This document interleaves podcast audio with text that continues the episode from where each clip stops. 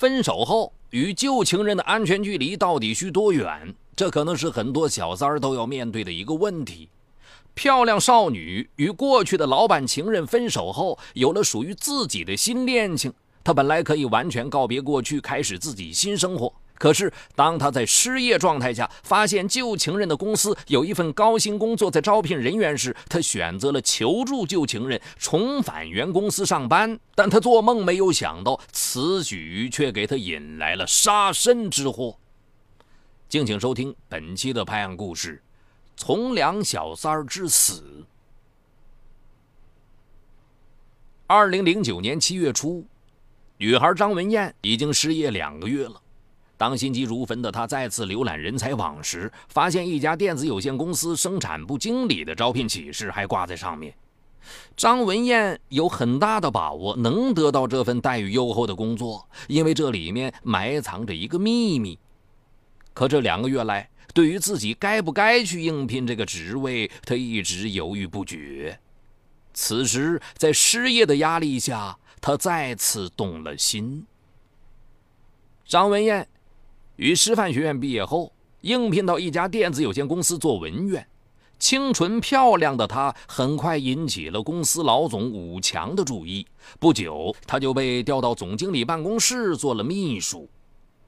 武强比张文艳大十四岁。妻子在一所中学当老师，儿子也在那所中学上学。武强独自打拼，倍感寂寞。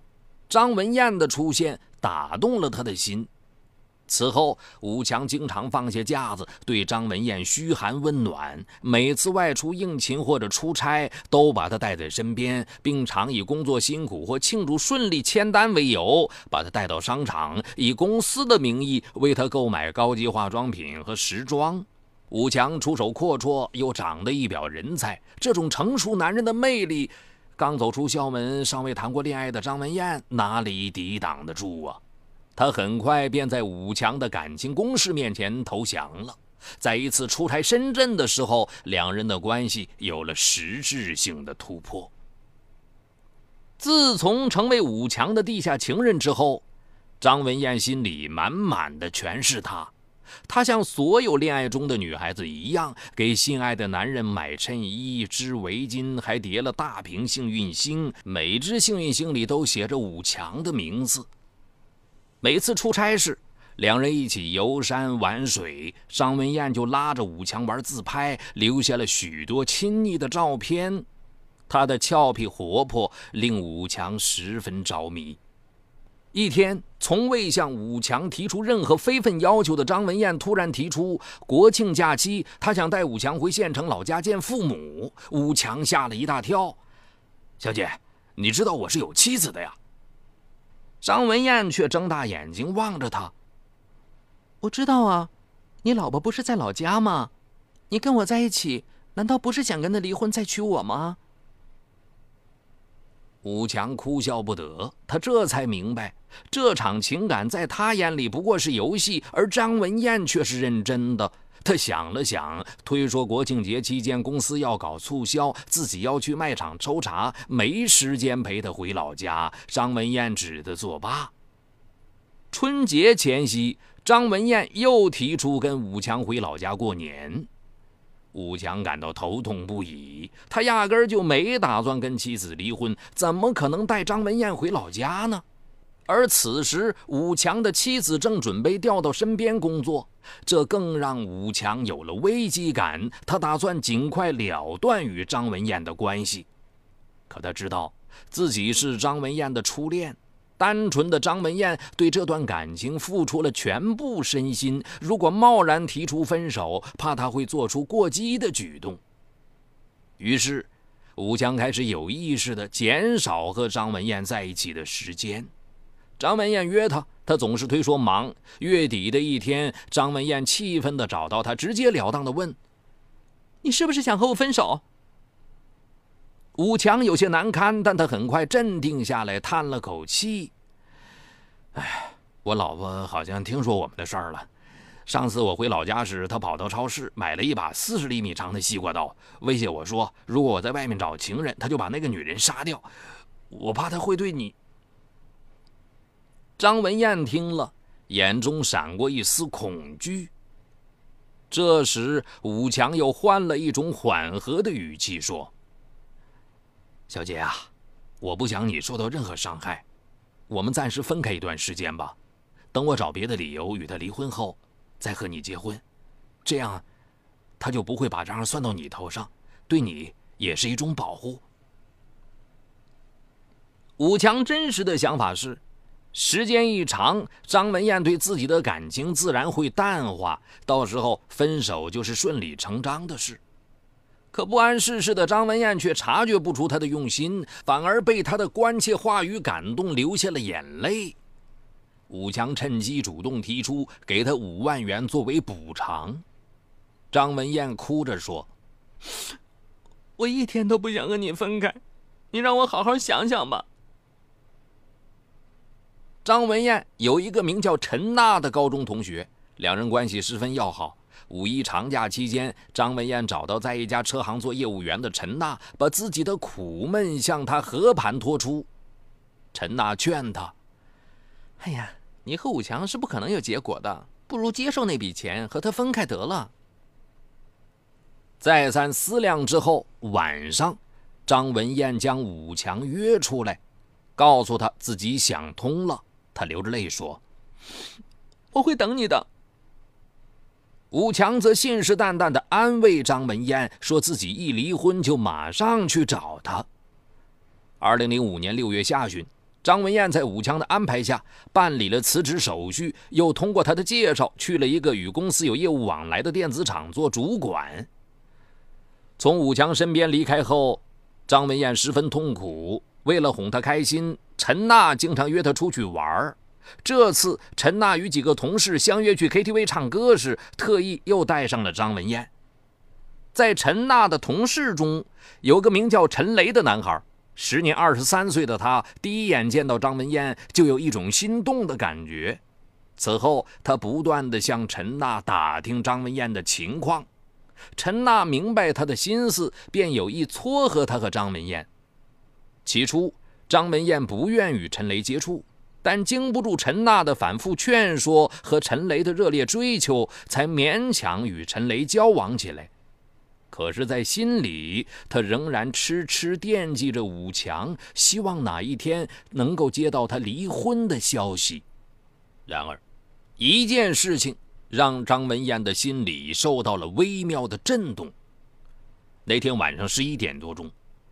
张文艳突然腹痛不止，她下意识地打电话给武强，谁知武强的语气十分冷淡，说妻子在家里，他不方便出来，并让张文艳自己打的去医院。可是已经疼得连路都走不了的张文艳，怎么可能去路边拦车？他咬着牙给陈雷打电话，没想到十分钟后，陈雷就出现了他的家门口。他二话不说，抱着张文艳便跑下了楼，拦了一辆出租车，驶进了中山医院。看到他忙前忙后替自己排队挂号找医生，张文艳禁不住落泪了。经过检查，张文艳患的是急性阑尾炎，再晚一会儿阑尾就穿孔了。张文艳做完手术后，陈雷一直留在医院陪着她，给她削水果、喂饭、讲笑话，令她十分感动。他开始试着接受陈雷，同意做他的女朋友。可是，在他心里仍然难以抹去武强的影子。一天，张文艳帮陈雷整理换洗衣服时，在他上衣口袋里发现了一本以自己的名字开户的存折，且从一月份开始每个月都存进了三百元。他奇怪地问陈雷：“这是怎么回事？”陈雷憨笑着说：“哎，我本来不想让你知道的。”我想每个月给你存三百块钱，积少成多，万一将来你有什么急用，说不定这就是你的救命稻草。陈雷的话让张文艳心里涌起一股热流，她这才意识到武强给她的不过是一个虚幻的承诺，而真爱一直就在她身边。她禁不住一把抱住陈雷，流着泪说：“你对我真好。”从那以后，张文艳决定将武强彻底忘记，好好珍惜这一份平时的幸福。张文艳与陈雷趁着春节假期回老家宴请亲友，算是正式定亲。随后，两人在某小区租房同居了。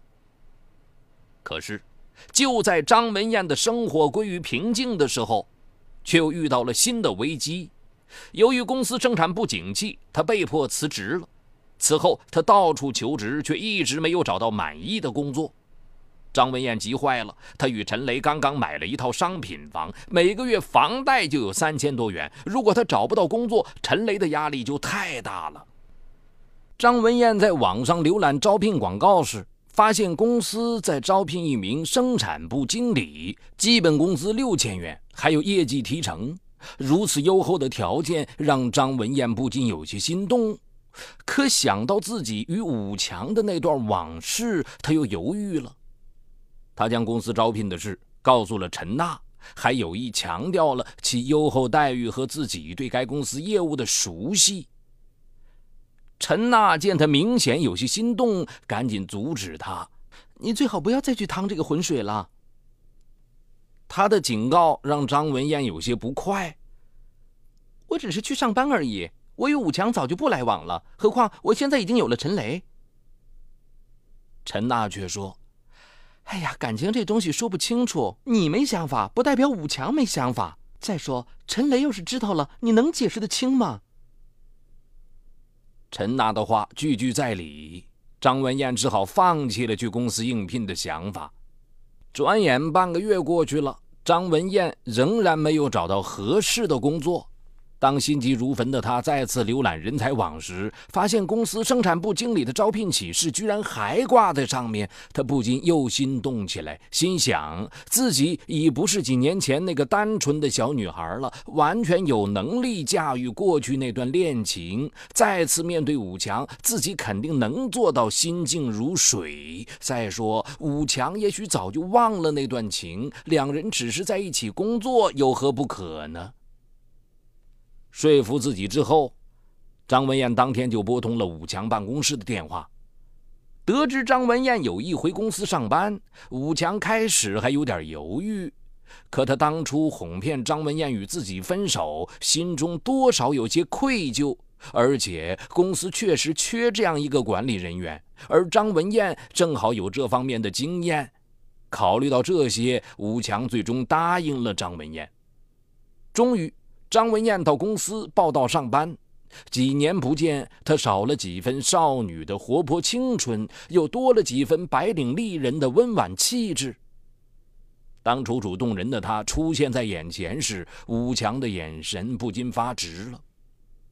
张文艳上班的第三天，武强便以欢迎她重回公司为由，单独请她去 KTV 吃饭唱歌。张文艳心里冷笑一声，很明白武强的意图，但他相信自己已百毒不侵，便大方地答应了他。喝了两杯红酒后，武强试探性地对张文艳说：“其实我一直惦记着你。”说着便要拉他的手，张文艳赶紧躲开：“过去的事儿不要再提了，我们现在只有工作关系。另外，告诉你一声，我已经订婚了。”我不想背叛我的未婚夫，也不想拆散你的家庭。张文艳的拒绝并没有让武强死心，武强依旧对自己的魅力信心十足。毕竟当年张文艳是如此迷恋他，于是他数次找机会与张文艳单独相处，想和她叙旧，但张文艳都坚决的拒绝了。武强安排张文艳跟自己到上海出差，想重复两人当年在异乡的浪漫。入住宾馆后，武强借故去张文艳的房间。张文艳一见他进来，马上就把门窗全部打开。他的见外之举让武强尴尬之余，也倍感失落。武强不甘心。他觉得这一切都是因为张文艳有了新男友，只有让男友甩掉她，她才可能重回自己的怀抱。于是，武强故作关心地打听起张文艳男朋友的情况。为了让他死心，张文艳大方地把陈雷的姓名、单位和住址等情况都告诉了他。从那以后，武强便经常借机送张文艳回家，想引起她男友的注意。可是，一段时间下来，她并没有发现张文艳与男友争吵的迹象。她又经常带着张文艳出差，想以此疏离她与男友的感情。可张文艳在出差期间，经常与男友煲电话粥，对她依然是冷冰冰的。然而，张文艳越是守身如玉，武强越是千方百计的想再次得到她。就在这时，他在办公室的保险柜里发现了一张自己多年前与张文艳的亲密合影。因为怕被老婆发现，精明的他早就销毁了所有张文艳的照片，只有这一张他舍不得丢，一直藏在保险柜里。看到当年张文艳在自己怀里小鸟依人的样子，他越发恨得牙痒。突然，一个恶毒的念头从他脑海中冒了出来：如果张文艳的男友看到这张照片，会有什么反应呢？于是，他悄悄地把照片翻拍了一张，匿名用挂号信寄给了陈雷。下午六点多，陈雷下班后收到了这封挂号信。看到照片，他惊呆了。他很快认出照片上那对亲密相偎的男女，正是张文艳和他所在公司的老总武强。从照片下角标注的时间来看，这张照片拍摄于二零零五年三月。可陈雷知道，两个月前张文艳刚刚应聘到公司，难道他几年前就与武强有染？那他现在去武强的公司上班，究竟是何目的？想到这些，陈雷的心扭成了一团乱麻。他立刻给张文艳打电话，让他马上回家。一头雾水的张文艳刚进门，陈雷便铁青着脸，啪的一下把照片扔在他面前，责问道：“这到底是怎么回事？”张文艳捡起照片一看，脸色立刻变得惨白。在陈雷的逼问下，他不得不讲出了那段难堪的过去。陈雷做梦也没想到，看似清纯温柔的未婚妻，竟隐藏着这样的秘密。尽管张文艳反复声明自己现在只是在武强的公司上班，和他没有任何的关系，但陈雷仍然怒不可遏。如果你已经和他断干净了，为什么要回到他的公司上班呢？他又怎么会舍得给你那么高的职位、那么高的工资？张文艳百口莫辩，急得哭了起来。他的哭泣却被陈雷当作心虚，他气冲冲地提出分手，并收拾好自己的衣物，愤而搬走了。见陈雷不信任自己，张文艳既生气又委屈，痛哭了一夜。第二天上班时，武强从他红肿的双眼看出他和陈雷吵架了，他心中暗喜，可张文艳并未因此重回他的怀抱。看他的眼神，反而带着些许敌意。他隐约觉得这事是武强在背后捣鬼，只是没有证据。他的态度让武强十分恼火，却毫无办法。